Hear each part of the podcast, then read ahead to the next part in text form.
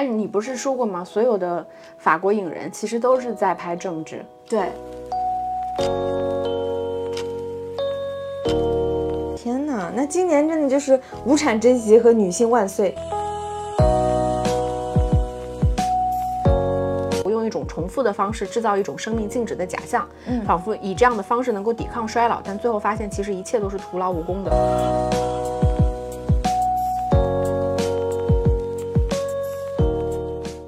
里是来自电影导演院的戛纳特别节目。Bonsoir, bienvenue dans l'émission spéciale de la qualité。大家好。我今天是心情十分激动的小猪猪。大家好，我是不知道小猪猪为什么今天心情特别兴奋的石头姐。那今天我们是五月二十七号法国时间的晚上十一点。嗯嗯，你们应该已经睡了。对。但是因为我们其实刚刚是在电视机上看完那个法国二台转播的那个呃戛纳。颁奖晚会吧，对对对，我们为什么是在电视机上看？因为我们不能进入主会场看。对他那个 主会场，就是现场看晚会的那个级别，应该还是非常高的。我不确定有没有媒体在现场，因为其实，在戛纳这边，媒体它会有另外一个大厅，就把你聚在一起，大家一起看一个大屏幕来转播这个颁奖典礼的直播。直播对对，其实就跟我们在家看没有任何区别。所以我们就选择了，还可以喝点酒。对 对。那这次其实到这里，我们这一次戛纳的整个旅程基本上就已经结束了嘛？因为在戛纳这边，其实它的行程已经基本上全部都处于就收尾的阶段。然后我们明天其实也会离开戛纳，但我们在戛纳这段时间，我觉得其实还还挺辛苦的，就是又要自己看片，对吧？然后又要做采访，然后又要录节目。对，基本上我们是属于七乘二十四小时的。嗯，就是紧张工作和焦虑当中的状态，嗯，都没有时间逛街，也顺便逛了街，穿插着逛了街，购了物，嗯，然后这次戛纳行程也的确是蛮感谢，就是我们的设备赞助商闪客 Mono，他给我们赞助了一台 VW 八二幺，就是一拖二的无线麦，嗯，所以现在其实每次录节目，我们都是把就是领夹麦是别在我们的领子上的啊，嗯，这个设备也是比较小巧便捷，就像我的手。一只手那么大哟，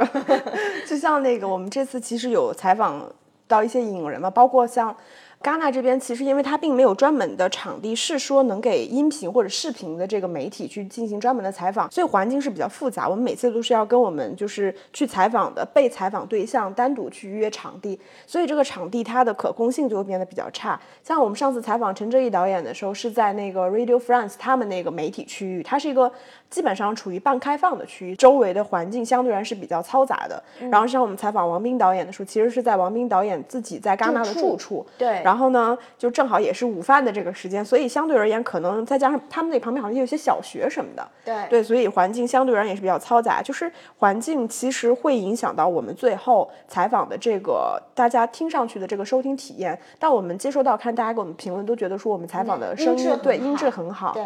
然后就是 也解决了我跟石头姐一如既往的一个麦共抢一个话筒的问题。对，因为我们每个人都有一个麦嘛。嗯。而且就是因为我们其实工作时间比较长，就是我们大概在戛纳待了十三天差不多时间，嗯，对，所以闪客的这个 WM 八二幺它的这个无线麦还有一个我觉得非常大的优点，就是它续航的时间非常长。就是像我们有的时候其实每天可能要录好多期节目，然后要带着设备到处去走，所以就要求它第一是很轻便，第二就是它的续航能力要强，因为我们老充电根本来不及。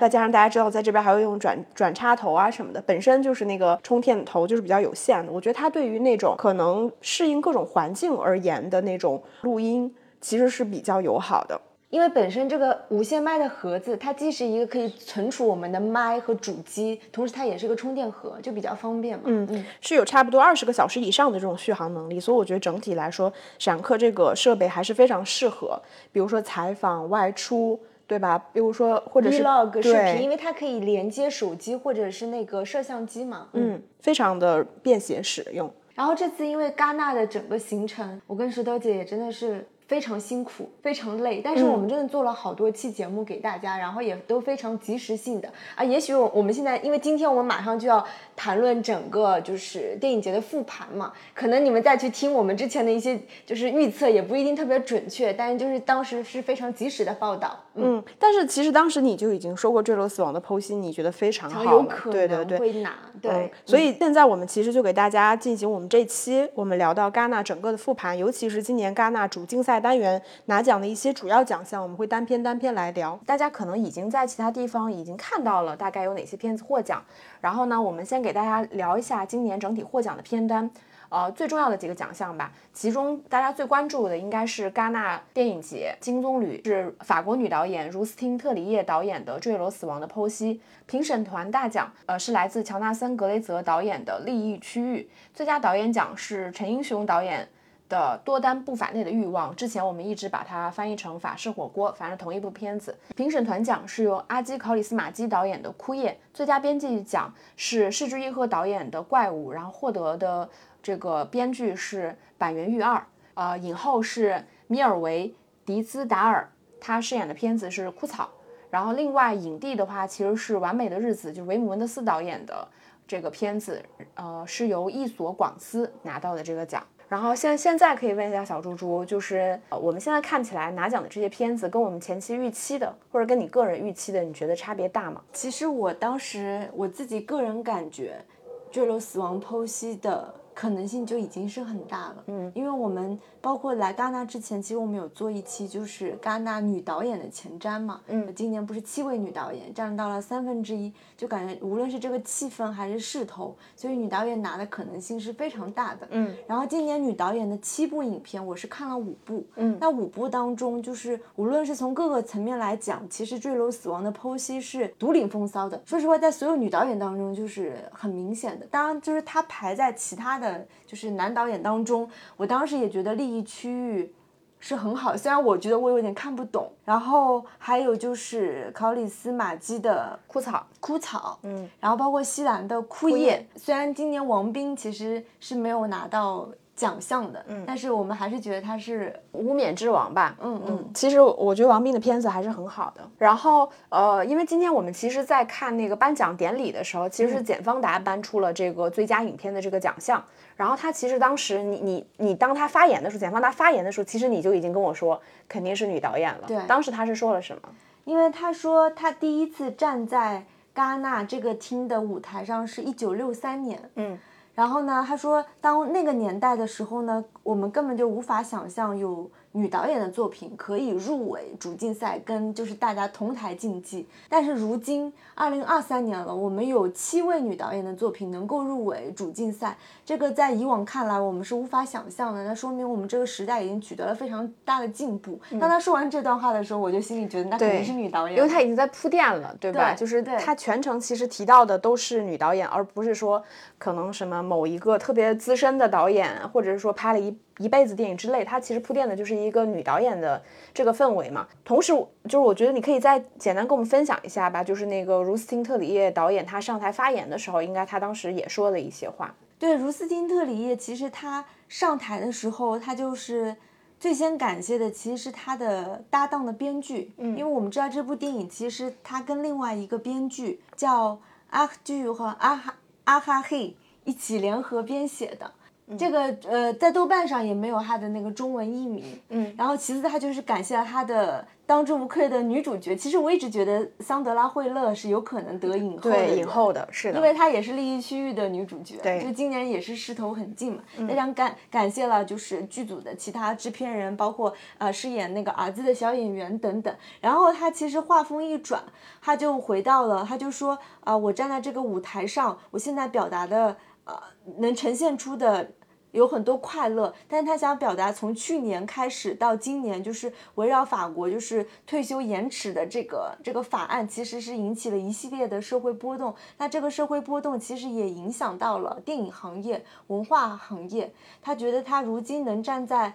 呃这里领这个奖，或者是能有这份殊荣，其实是付出了很多、斗争了很多才能得到的。所以他他觉得他能代表所有年轻的女导演们。然后他就补了一句，还有年轻的男导演们，所以他就觉得这个行业还是存在着很多就是啊，就是斗争，还是需要很多争取的地方。但是仍然很感谢他能够做出这样子的作品。其实他整个呃后半段的发言还是还是政治意味非常重的一个女导演，她是不断的在强调自己女。暗示或者是明示自己女导演的身份，以及在这个如今可能法国政治民主，包括一些啊政策法令不断动荡的时候，她能领到这个奖，就是也有种感觉天时地利人和的味道在吧？嗯，但是你不是说过吗？所有的法国影人其实都是在拍政治。对，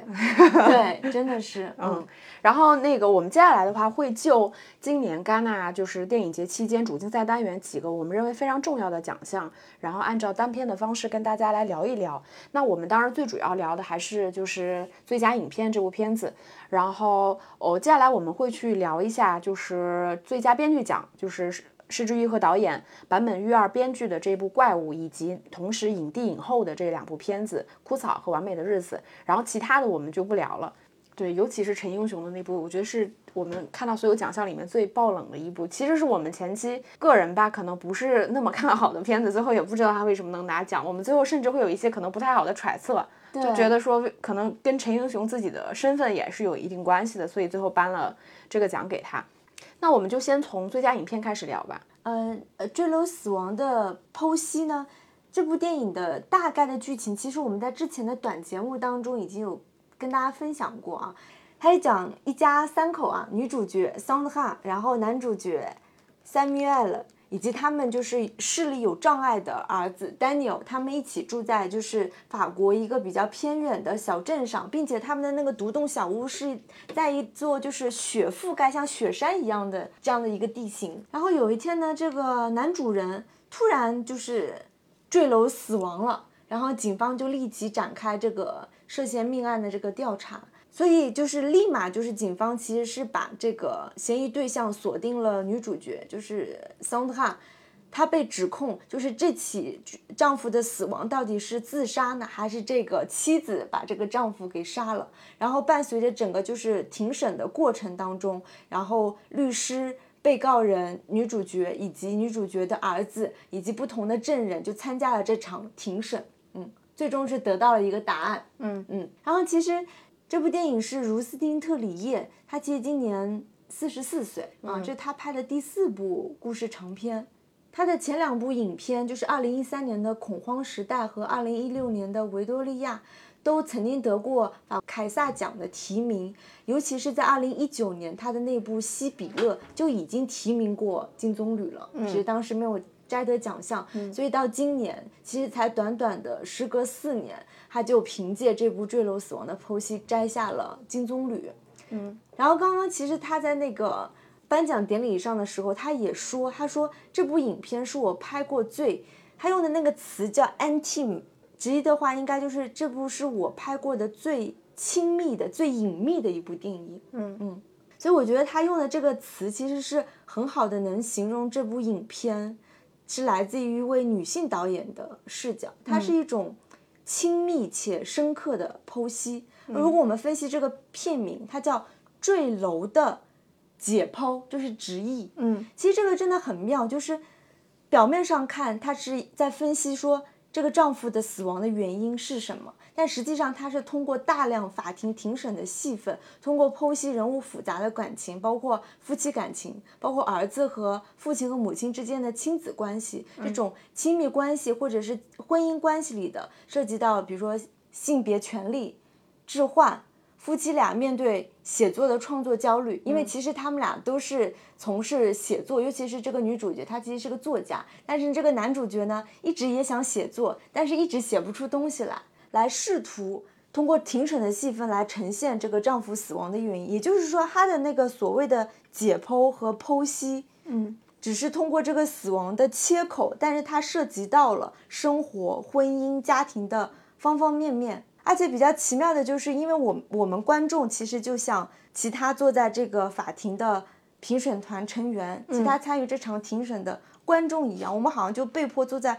观众席里。跟他们每个人一样去审视这个案件所谓的真相，嗯，到底谁杀了这个丈夫？他是自杀还是被人推下去的？也会让我们观众变相的去思考，在这种充满着他，因为他叙事是很暧昧，但是对话又有很多很真实、残酷又脆弱的家庭关系当中，我们甚至到影片的结尾都很难去分辨所谓的虚构和真实，嗯，也就是说，这个死亡最终的结果是。丈夫的死亡，但是真相重要吗？或者丈夫死亡的这个正义重要吗？也许生活啊、情感啊、婚姻就是一笔糊涂账。嗯，所以这部电影真的是在呃叙事层面，包括视听层面，然后包括这个叙事的一些结构，然后包括它特别以小见大，就是庭审剖析来解剖所有生活层面的纵向的东西，我觉得真的是非常非常厉害。嗯。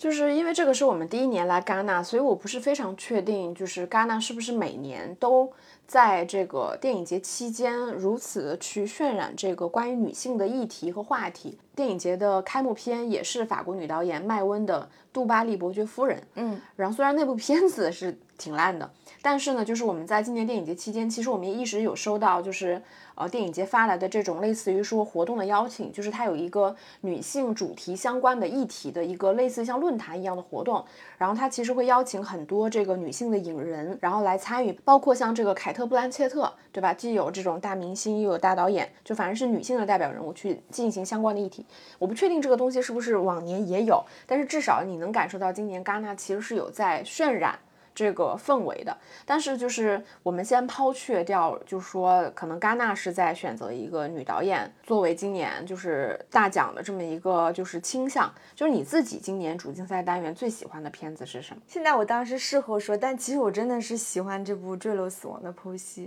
最喜欢也是最喜欢。对，嗯，我是知道你喜欢，因为当时你看完你就跟我觉得，你就你觉得这部片子拍的非常好嘛？对，嗯。好，那我们聊完了这个最佳影片之后呢，我们来聊一下，就是这个拿到最佳编剧奖的《怪物》这部片子。其实我们之前也有单独聊到过一次。然后我先介绍一下这位编剧啊，坂本裕二。他之前其实比较为大家所，他其实是一个非常日日本非常资深的导演，他其实应该也是比较擅长。跟这种跨国的团队去进行合作的，当然主要是集中在亚洲的层面上。然后他之前比较为大家所熟知的这个电影，比如说这个《花束般的恋爱》，嗯，然后还有这个二零零四年在世界中心呼唤爱，他当时是这个里面的编剧之一。嗯，然后包括这个热门的日剧《四重奏》，嗯，然后以及《东京爱情故事》等等。所以他其实算是一个一直以来非常喜欢以及擅长拍这个情感关系的这个编剧。包括他自己也说，他这个年纪，他其实已经不年，他应该有五十几岁了，嗯，但他自己仍然非常喜欢拍。这种拍这种情感关系，怪物这部电影呢，我们之前其实也有聊到过，它基本上是一个三段的篇章式的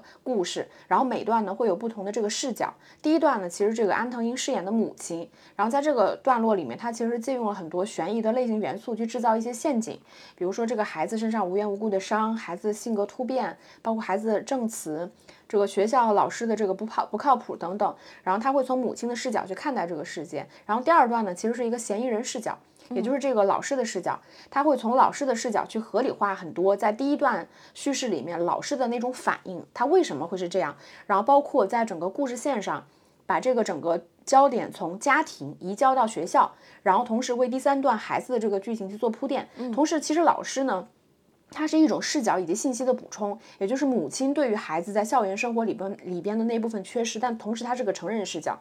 然后在第三段里面，其实是一个孩子的视角，它其实也是一个当事人视角，或者说是一个受害者视角。嗯，通过孩子的视角去还原事情的全貌，然后最终呢，让观众是在以孩子的这个视角为落脚点，以及他们的立场去看待整个事情的悲剧。那这个。我觉得他拿到最佳编剧奖其实没有那么意外，因为我们之前在聊这部片子的时候，我们也提到了，就是这个电影其实对于失之愈合以往所有的片子而言，它其实是一种挺大的突破和尝试。包括之前不是用“炸裂”这个词来形容吗？当然，我们当时提到“炸裂”这个词的时候，是因为它的这个故事上面其实是，或者说它的。对对对，情感关系吧，我觉得其实确实有些炸裂的部分，但这个剧本它确实是对失之愈合有了很大的改变。第一个就是它其实是改变了失之愈合传统拍片里面非常喜欢的这种传统的家庭结构。嗯，比如说，但它的家庭结构不一定是一个生物学意义上的家庭结构，嗯，也许也是一个这个社会意义上，或者是说这种精神情感上的一种家庭结构。比如说《小偷家族》、《前客》、《步履不停》、《比海更深》、《如父如子》，就是它无论是拍日本的、韩国的，或者是法国的，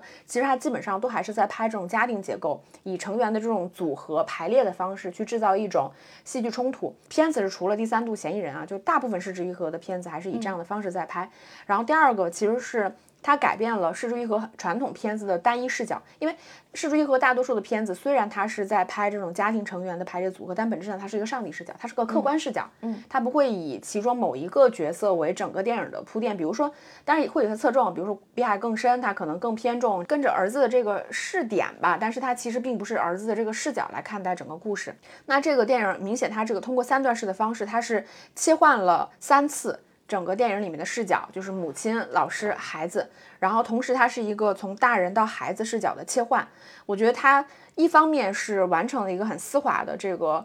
从成人到孩子的这个视角的转换，其实它是不容易做到的。另外一个，我觉得它其实也在剧本上兼顾了失之愈和以前以往习惯的那种不同人物关系组合的叙事习惯，所以我们看起来的时候不会觉得那么的水土不服，不会觉得啊这个好像不是失之愈合的片子，它是的。然后同时，呃，这个编剧在失之愈合的剧本里面其实是比较明确的运用到了很多类型化的这个元素。我们就是悬疑悬疑片的这种，对吧？这个也是这几年可能电影节更喜欢，或者说戛纳更喜欢的一种创作手法。所以总体而言，我们觉得最佳编剧还是没有那么的，就是难猜吧。就是他拿到还是有他你比较明确的合理性的。而且我刚刚看那个外网，我发现《怪物》这部电影还拿到了库尔棕榈奖啊，库尔巴了你这个就是有点剧透了。对，但是人家奖项都颁出来了，这个全世界人民都会知道的。好，那我们接下来来聊一下这个影后的部分吧。呃，今年其实摘得影后的，其实是我我比较意外的。嗯，虽然就是枯草，我很喜欢，因为它是西兰，但是我看完之后，我也觉得就是也很有拿那个金棕榈气质的。嗯。他没想到是女主角得了影后啊！这个女主角叫呃，真的，May December 全都没拿到呀。对啊，你不是说他们表演一般吗？就是一般，我是说在他们个人的这个那个体系里面是一般了，嗯，是吧？嗯嗯，因为呃，枯草的女主角叫米尔维·迪兹达尔，她是一九八六年生的，那她其实现在相当于是嗯三十六岁，嗯，对吧？嗯，其实年纪也并不算。并不算大，尤其是在今年，就是女演员，其实尤其是在今年，其实我觉得女主角的最佳女主角的竞争应该还是蛮激烈的。女主角，我觉得那个谁，其实枯草也是有一点可能的。对对对。然后我我当时就会觉得是那个。其实 May December 明显是这冲着影后去的，也没拿到。但是你说表现不尽，因为那个娜塔莉波特曼，她她就是因为她这种想拿演员奖的。呃，片子它其实，在整个侧重上其实是比较明确的，就是它就会明显的侧重这个演员的表演。像娜塔莉波特曼在《May December》里面，其实也是有那种大段的独白，然后切演员特写来表现这个演员演技跟情感变化。其实这个比较比较明显是想想拿一拿那个演员奖，但确实也是没拿到。包括那个凯利姆艾艾诺兹导演的那个《女王的策略》，但但我不知道他感觉豆瓣突然改名字，就《Fairy Brand》那个片子。当时就是卡妹在里面，其实也明显是想冲女演员奖的，所以我也不太清楚这个枯草为什么能有这个呃潜力拿到女演员奖。就首先这个电影本身是非常非常好，因为毕竟是西兰的片子，就是完成度非常非常高。但是我后来就比较了，包括我，我觉得那个德国女演员就是桑德拉惠勒，一下子演两个片，对吧？无论是利益区，但是因为利益区域跟那个坠楼死亡的剖析都已经拿到两个最重要的奖项，一个评审团大奖，一个一个金棕榈，所以我觉得很难再把就是女演员颁给这个演员。但实际上我真的觉得她应该是能拿影后的人。就是还有就是，甚至我觉得去年夏天的女主角，嗯，其实我觉得去年夏天的女主角雷亚德吕盖。对，也是有可能，对吧？她也是有可能就是夺一夺影后的。但但我现在就是因为已经知道答案了嘛，就是米尔维·迪兹达尔为什么能拿枯草，为什么能拿女主角？我觉得现在事后回想也是非常正直。嗯，因为这个女性角色本身她是一个残疾人，哦，就是这几天我们不断的在重复的那个单词安迪嘎贝，嗯。先给大家解释一下为什么我们会说 “Andy g a v 这个词，这是小猪猪最近新教我的法语，是因为我刚来戛纳就，真的，我下了戛纳火车站的一瞬间，我冲马路的时候就 直接摔到了在摔倒在地，然后膝盖就摔到出血，因为两个膝盖都摔到，一个膝膝盖摔到出血，所以最近一段时间，呃前一段时间吧，我走路都是一瘸一拐的。然后我们在那个电影宫，它其实很大，它其实几个大的影厅是通的。对。然后如果你想进电影宫，比如说你喝一杯免费的咖啡，你还要再绕出来重新排队。对。小叔叔教我说，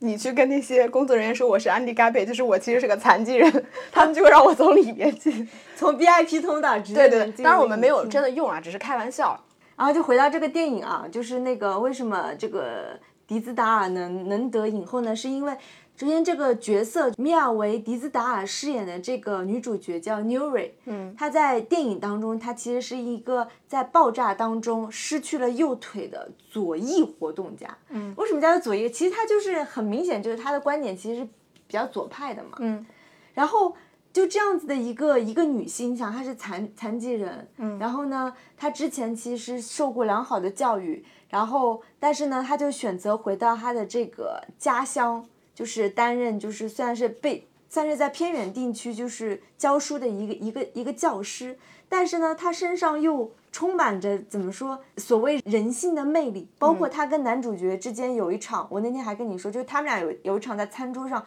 非常冗长，但是非常存存在主义倾向的对话，嗯，就是两个人不断在争论说，因为这个男主角不断的抱怨说他不应该待在这么偏远的地方，他应该去伊斯坦布尔实现他的个人价值，但他现在被困在这里面了。然后女主角不断地说，那既然你认为你的处境如此糟糕，你为什么不去改变你的现状？你这么不入世，人就是要做更多积极的事情，才能对这个社会有做贡献。其实就是他这样一个身份的人，但是他对整个社会，包括他对很多事情是一个非常积极入世的状态。嗯，所以我会觉得从这种政治层面来讲，他这个角色是值得拿到影后的。嗯，当然他的表演也非常好啊，我不能说他的表演不好，只是说我觉得从所有女演员、所有影后来看的话，他的他的角色会更被认为是在今年戛纳拿到影后的一个角色，甚至他在颁奖致辞当中，他有说。我将把这个奖项颁发给我所有的姐妹们，因为她们不向被认为有价值的人低头，并采取行动，为这个事业冒着一切风险，无论如何都不放弃希望，并且所有苦苦挣扎的灵魂都在等待体验他们在土耳其应得的美好时光。嗯，这也是一个多么充满政治性话语的影后发言。嗯，所以你看，就戛纳已经把就是女性电影女性的这个气氛烘托到极致了。嗯嗯，那你要这么说的话，嗯，就是我我因为非常巧，就是因为我们昨天其实刚刚聊过这个片子，嗯，然后聊这个片子的时候，我们当时也说，就觉得伊索广司其实是有机会的，嗯对吧？嗯，那我现在因为这个也是事后话，我当时只是单纯的觉得伊索广司的那个表演，他确实是非常好。但今年其实我看下来，我觉得有几部片子里面男主角其实都是有机会冲影帝的。嗯，其中一个就是那个阿利切·罗尔瓦赫尔的《奇美拉》，因为他其实也是一个男主角 solo 的角色，那个男演员叫乔什·奥康纳。然后同时包括《枯叶》的那个，就是考里斯马基的《枯叶》，其实我觉得男女主角都是有可能的那个片子，因为他俩表演确实都非常好。这个里面的男主角叫尤西·瓦塔尼。嗯，但是为什么是完美的日子呢？如果你也一定要套一个政治的元素的话，其实我觉得是因为他是个无产阶级。这么说大家可能觉得有点搞笑，是因为这个片子里面这个男主角他其实是自己选择成为无产阶级的，他并不是真的，因为他有一个非常可以算是大资产阶级非常 rich 的一个妹妹，嗯。所以他自己的出身是非常好的，包括在电影里面不断的去铺垫他有阅读的这个习惯，然后对于音乐有非常好的这个审美，所以他其实是一个受过良好教育、家境良好的男人，但是他自己选择了成为一个东京公厕的清扫员，所以你从这个角度而言，他其实是一个无产阶级。本质上，他其实是把这个无产阶级做了一定艺术化的处理，嗯，就是他自己选择了一种在无产阶级这个层面上关于艺术的人生的探讨，对吧？天哪，那今年真的就是无产阶级和女性万岁。不，但这个都是我们事后话了。这个 就是嗯，如果你要从他的社会身份而言的话，就是可以这样去聊。但是我们先给先给大家简单介绍一下伊索广司，就是相当于相我我相信就是我们中国的观众应该对于他的面孔还是非常熟悉的。对，他是一九五六年生人，现年是六十七岁。他之前他其实在日本那肯定是一个非常非常牛的演员，嗯曾经提名和拿过非常多次的这个日本电影学院奖。然后但这个是他第一次在国际上拿这个表演奖。之前比较有名的作品，比如说九六年的这个《弹弹琴跳跳舞》这部片子，其实后来还有被好莱坞翻拍过，就是理查基尔和那个詹妮弗洛佩兹演的那部片子。然后包括这个他，因为他跟那个黑泽清其实合作合作过很多次。之前比较有名的像这个《东京奏鸣曲》，然后包括这个跨国合作，比如说《通天塔》这样的片子。他之前还有一部非常有名的这个《失乐园》，九七年的，对对以及金尊昌平导演的《鳗鱼》，就是他其实是一个大家非常熟悉的这个演员，包括他的长相呢，其实是那种静比较系哎，也不是这个，我觉得他其实是非常有魅力的那种男性，就是他的长相，我觉得是很有辨识度的。他长得我觉得算是那种五官比较凹凸有致，是然后长得比较硬朗，但是比较亦正亦邪。所以他之前的表演里面，就是无论是主角还是配角，他其实是表演了非常多的。嗯，那我们回到说《完美的日子》这部片子，因为我自己还是挺喜欢这部片子，它是维姆文德斯导演和编剧。这部片子它比较极致的，确实是因为这部片子里面的演员非常少。总共的演员可能能有五六个吧，但其实其他所有演员，除了演他侄女还是外甥女的那个，因为我这个关系确实搞不清楚，就是那个小女孩稍微多一点之外，其实整部片子基本上全部都需要靠伊索广司的这个表演，它才能够成立。嗯，这个片子其实我们之前有提到，昨天我们在片子里面有聊到过，它其实就是讲一个东京公共厕所的清扫员的每一天。工作日常等等等等，但这个表演其实本质上是有难度的，是因为它其实所有的表演都是集中在一些非常日常化的场景里面，它没有特别强的戏剧冲突。你比如说我每天什么起床、洗漱、什么上班什么这种有什么戏剧冲突，有什么好看的呢？对吧？对但是它其实对于演员来说是比较有难度的，因为你没有办法依靠一些所谓外部的这种戏剧张力来表现你的演技，表演空间是比较小的。但是我觉得伊索广司在这个里面选择了一个非常好的方式，因为我在看的时候我就有同样的感觉，就是他采用了一种非常明确的肢体表演，因为他台词不很少嘛，嗯，他其实就是以